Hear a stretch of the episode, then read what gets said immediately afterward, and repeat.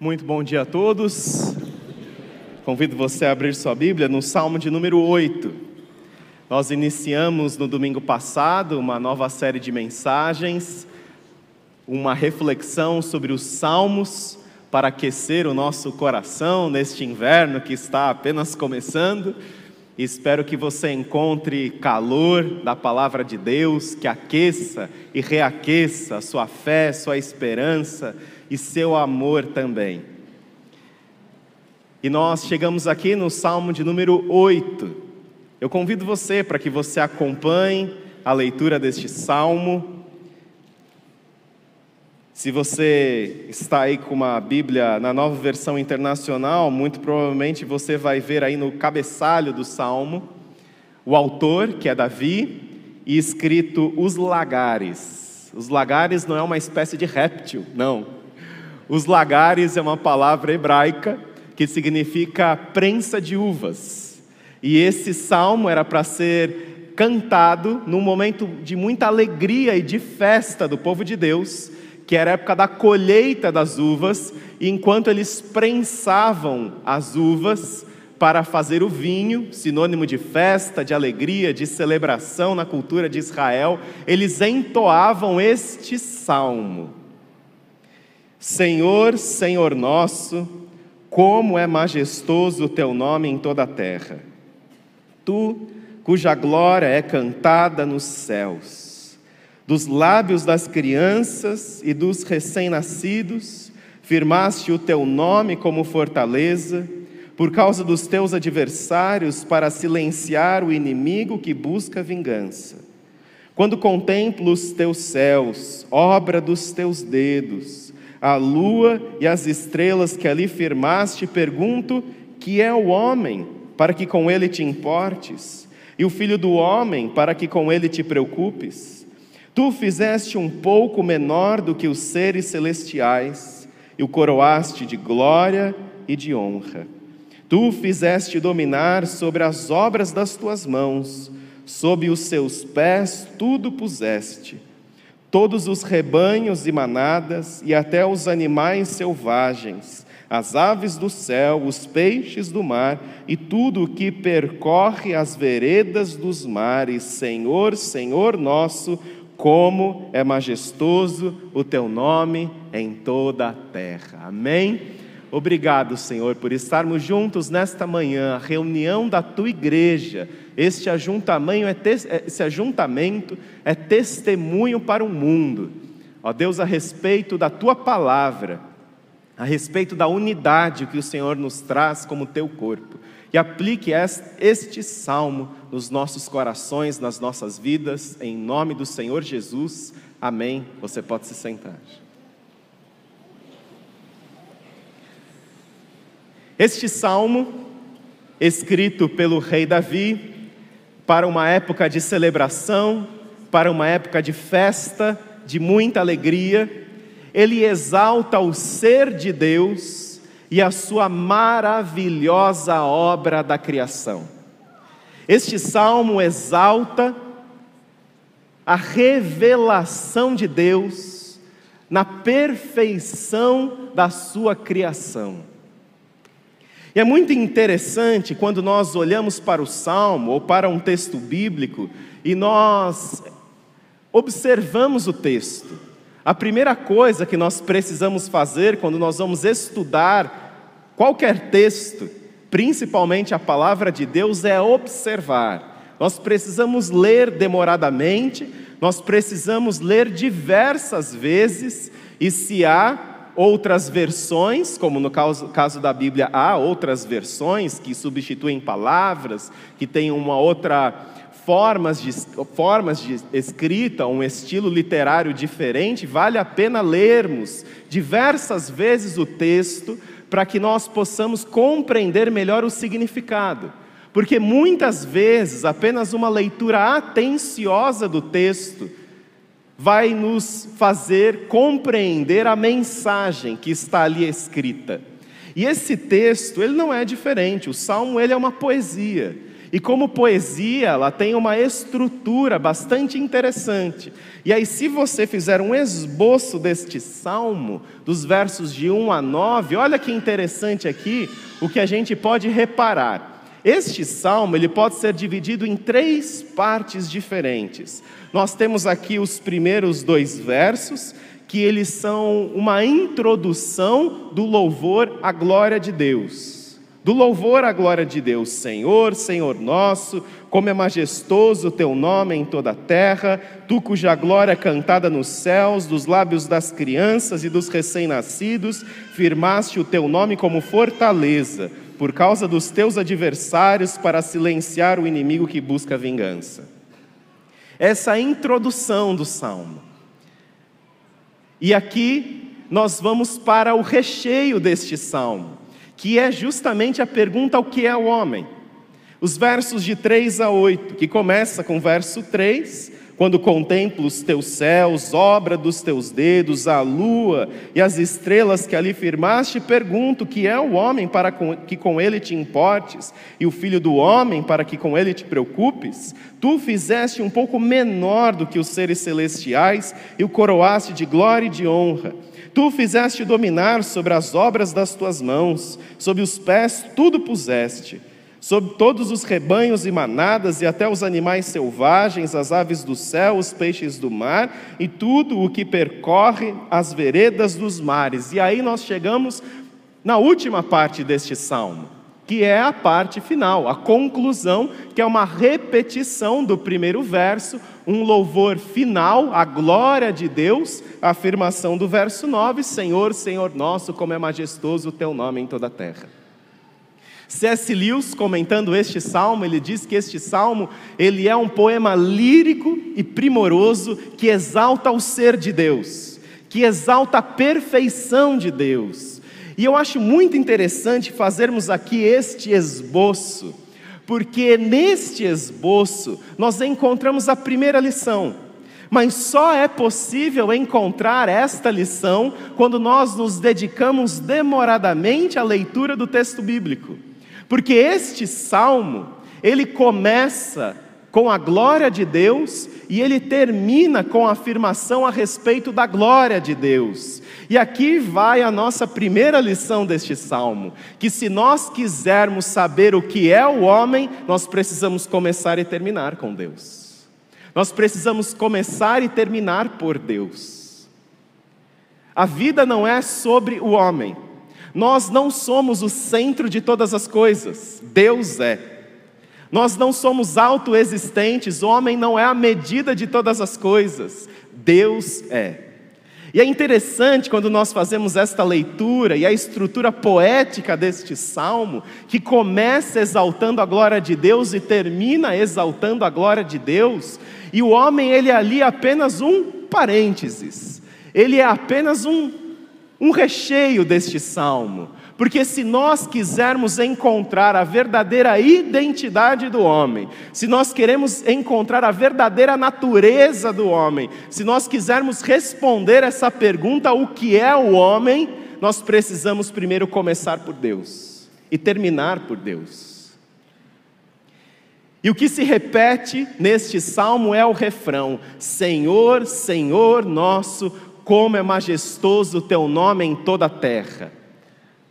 Vamos dizer esse refrão juntos? Senhor, Senhor nosso, como é majestoso o teu nome em toda a terra. Ou seja, se você quiser saber o propósito da sua vida, se você quiser saber como você pode vencer os seus pecados, como você pode ter mais fé, esperança, alegria, amor na sua vida, você precisa começar por Deus e não em você mesmo. Porque hoje, dentro de uma cultura humanista que centraliza no homem o poder da criação e o poder da solução, a Bíblia diz que todos nós pecamos e estamos destituídos da glória de Deus. A glória que o homem busca em si mesmo, ela jamais pode ser encontrada. E se você quiser encontrar respostas para a sua vida, se você quiser encontrar caminhos de vida, você precisa começar por Deus. A estrutura poética deste salmo diz que para respondermos esta pergunta, o que é o homem? Nós precisamos primeiro olhar para Deus. Nós precisamos ter um olhar demorado para Deus. E sem vida com Deus, sem vida intensa e pessoal com Deus, é impossível vivermos a verdadeira identidade de Deus para nós sem que você viva para essa glória de Deus, sem que você volte o seu coração, a sua mente, os seus pensamentos, os seus desejos para Deus, é impossível você encontrar satisfação na vida. Você precisa começar por Deus, e a vida se trata de Deus, começar por Deus, terminar por Deus. Começar em Deus e terminar em Deus. Ou seja, talvez aqui você precise colocar de lado todas as estratégias que você tem pensado, talvez de caminhar sozinho por conta própria. Você precisa de Deus. Eu preciso de Deus e nós precisamos intensamente. E o interessante é que essa pergunta, o que é o homem para que com ele te importes, ela surge a partir de uma contemplação. Essa pergunta ela surge a partir de uma contemplação da obra da criação, quando contemplo os teus céus, obra dos teus dedos, a lua e as estrelas que ali firmaste, pergunto: o que é o homem? Pergunto o que é o homem.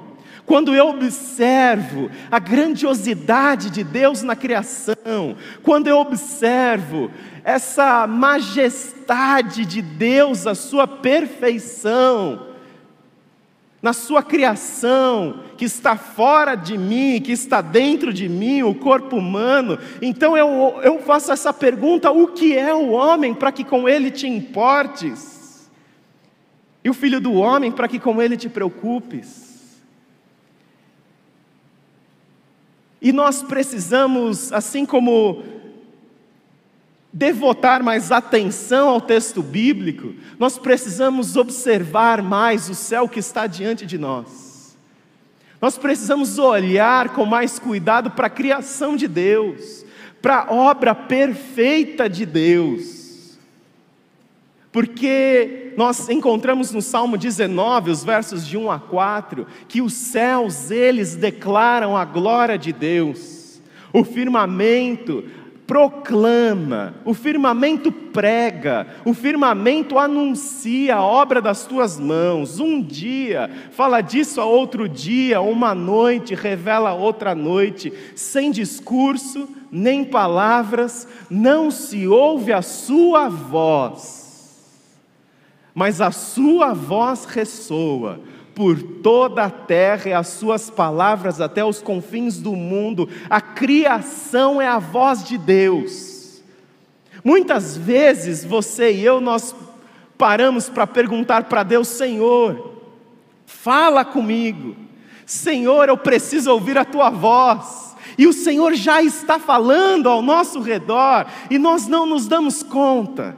O Senhor já está falando, o Senhor já está anunciando nesse processo contínuo mesmo.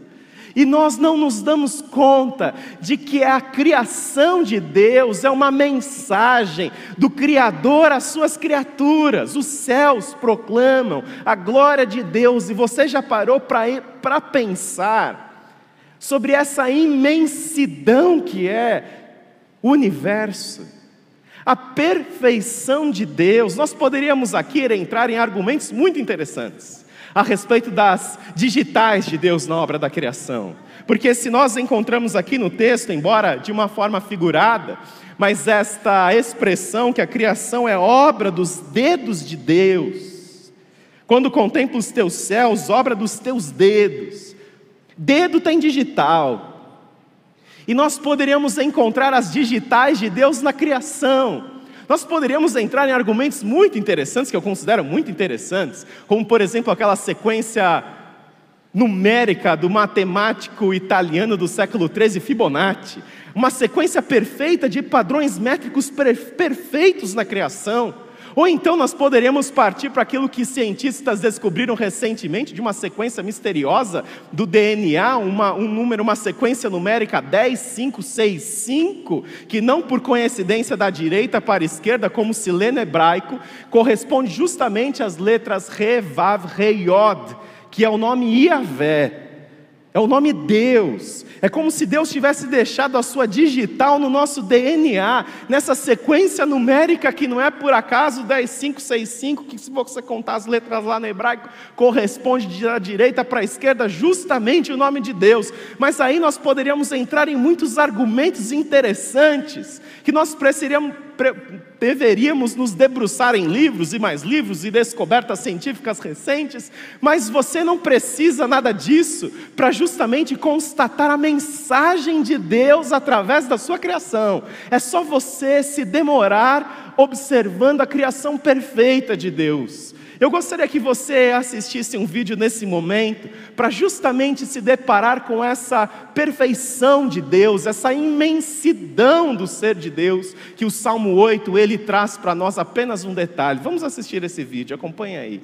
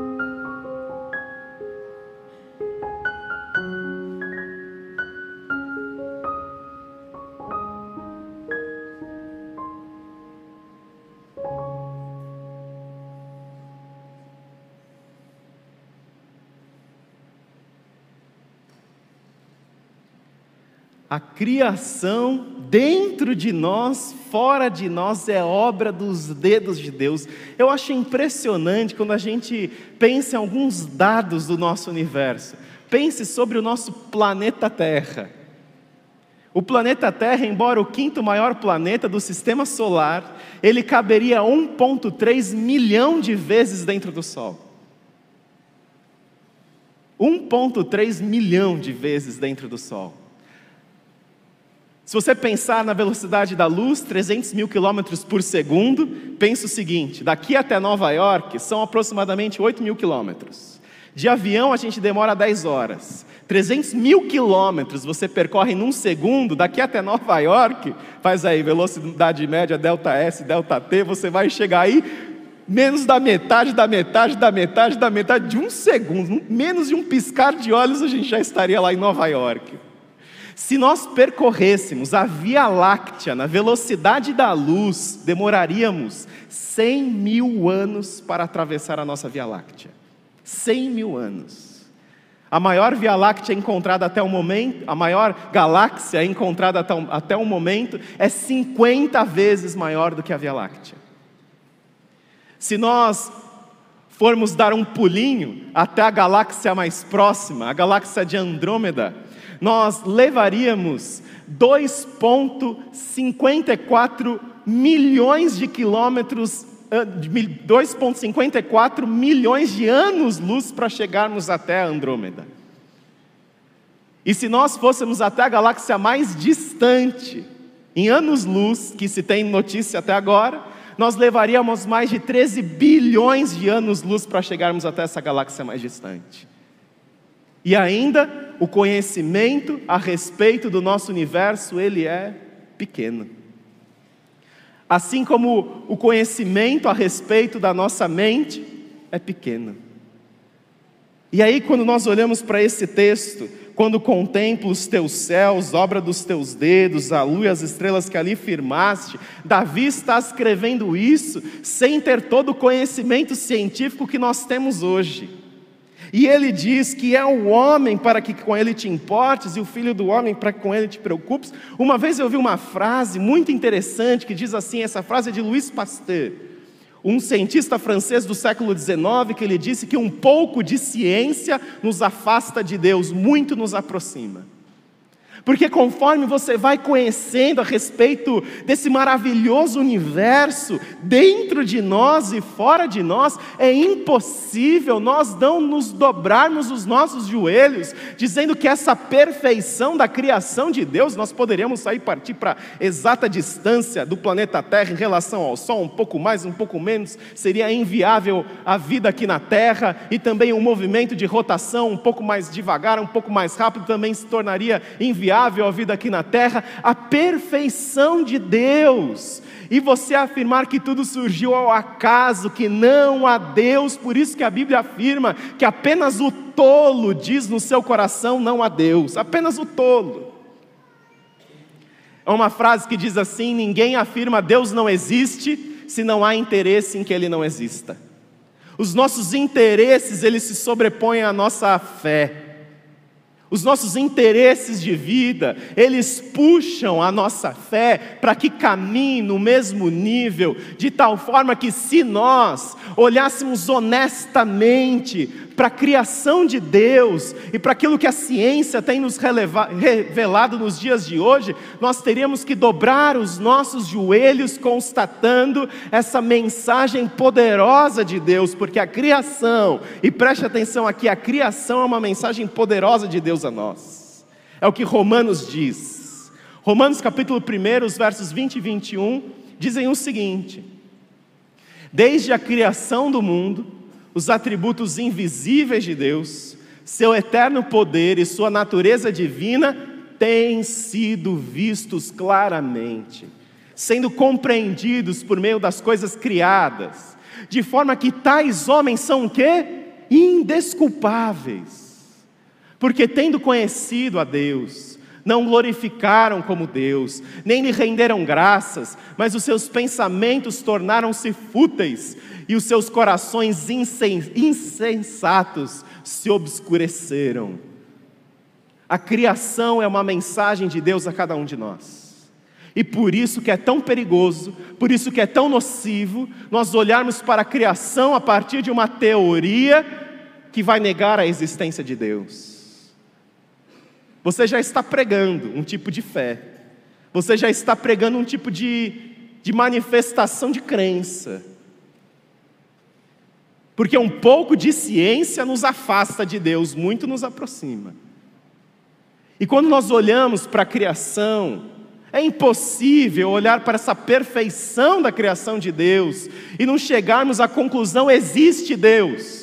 Porque a Bíblia ela não foi escrita para provar a existência de Deus. A criação sim. A criação ela prova a existência de Deus. A Bíblia ela foi escrita não para provar a existência de Deus. A Bíblia ela foi escrita para dizer quem é esse Deus que existe. Aí a Bíblia foi escrita para nos apresentar este Deus criador de todas as coisas. A criação nos revela que há Deus. A criação nos diz existe um Deus e nós vamos prestar contas a ele. Existe um Deus. E a Bíblia ela foi escrita para nos mostrar quem é esse Deus. Nele nós vivemos, nos movemos e existimos.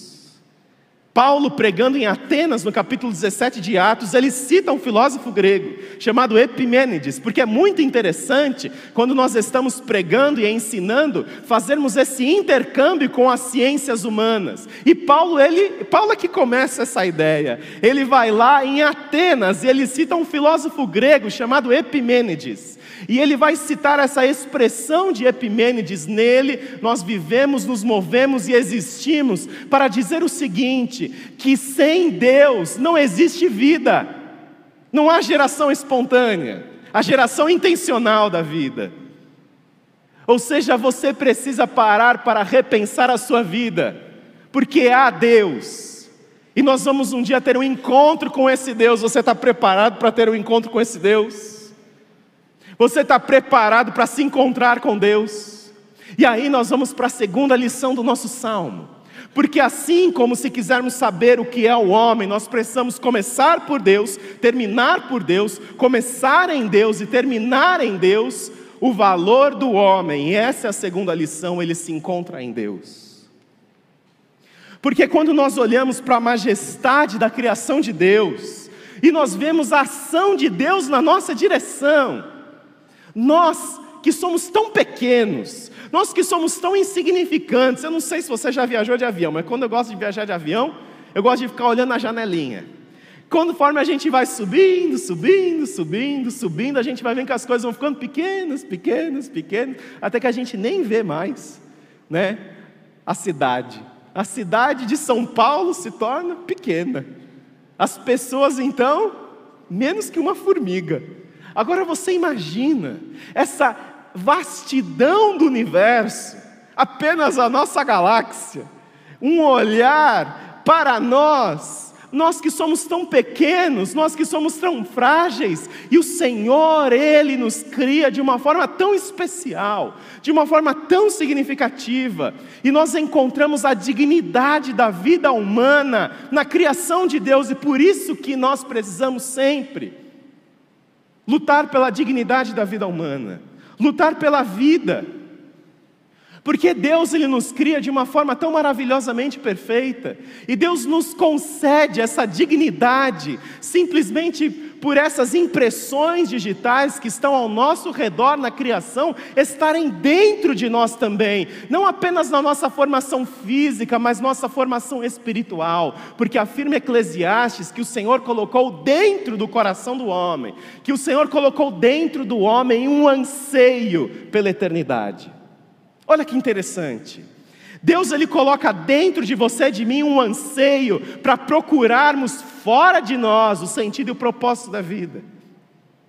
Assim como Deus nos cria de uma forma perfeita, assim como a criação de Deus ela é maravilhosa, e um pôr do sol, um nascer do sol, uma natureza, você contemplar os mares, as árvores, os pássaros, é você dar glória a Deus por tudo aquilo que Ele faz.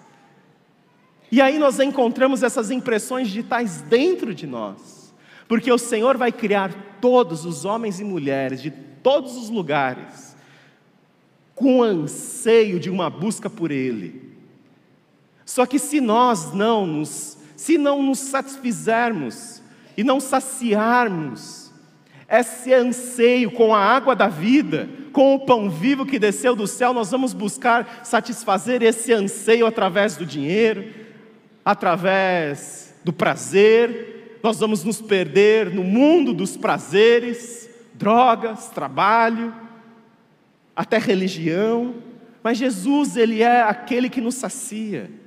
Esse anseio que Deus coloca dentro de nós, e por isso que você nunca vai encontrar uma civilização na humanidade que ainda não tenha sido contactada pelo ser humano, você nunca vai encontrar uma civilização ateia. Você sempre vai encontrar uma civilização com alguma forma de espiritualidade, alguma forma de religiosidade ali, você vai encontrar, porque isso está dentro de nós. Dentro de nós. O ateísmo, muito mais do que uma afirmação intelectual a respeito de Deus, ele é uma afirmação a respeito de Deus, de experiências que eu tive a partir de frustrações na minha caminhada com Ele. Eu não ouvia Deus, eu não via Deus, Deus não correspondia conforme eu achava que Ele deveria corresponder, e a partir de frustrações e decepções, nós vamos nos afastando, mas o ateísmo também é uma forma de espiritualidade. O ateísmo também, porque para você primeiro afirmar a não existência de Deus, numa lógica filosófica, você tem que afirmar Deus primeiro. Deus não existe. Primeiro você tem que afirmar Deus, para depois negá-lo. É impossível você fugir de Deus. E aí, essa pergunta, que é o homem, para que com ele te importes, e o filho do homem, para que com ele te preocupes. Tu fizeste um pouco menor do que os seres celestiais e o coroaste de glória e de honra. Jesus nos coroou, Deus nos coroou de glória e de honra. E aí nós vamos avançar no Novo Testamento e chegar, vamos avançar para o Novo Testamento e chegarmos em Romanos capítulo 11.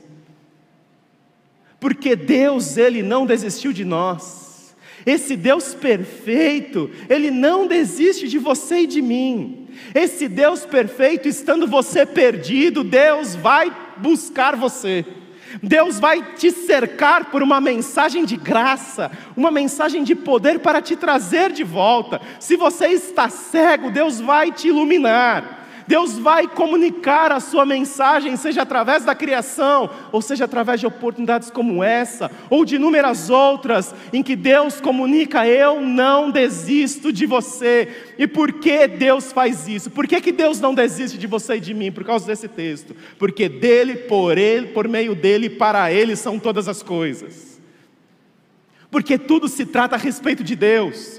Deus sabe que você buscar a glória dele é o melhor para você, porque foi assim que Deus, o Criador, te criou. O Criador de algo sabe como aquilo que criou funciona melhor. Se você tem um iPhone, você tem um celular, você tem. Você olhar um manual do fabricante, você olhar quem criou aquilo e como você pode usar aquilo ao máximo, vai te trazer muitas possibilidades que você jamais descobriria apenas por especulação.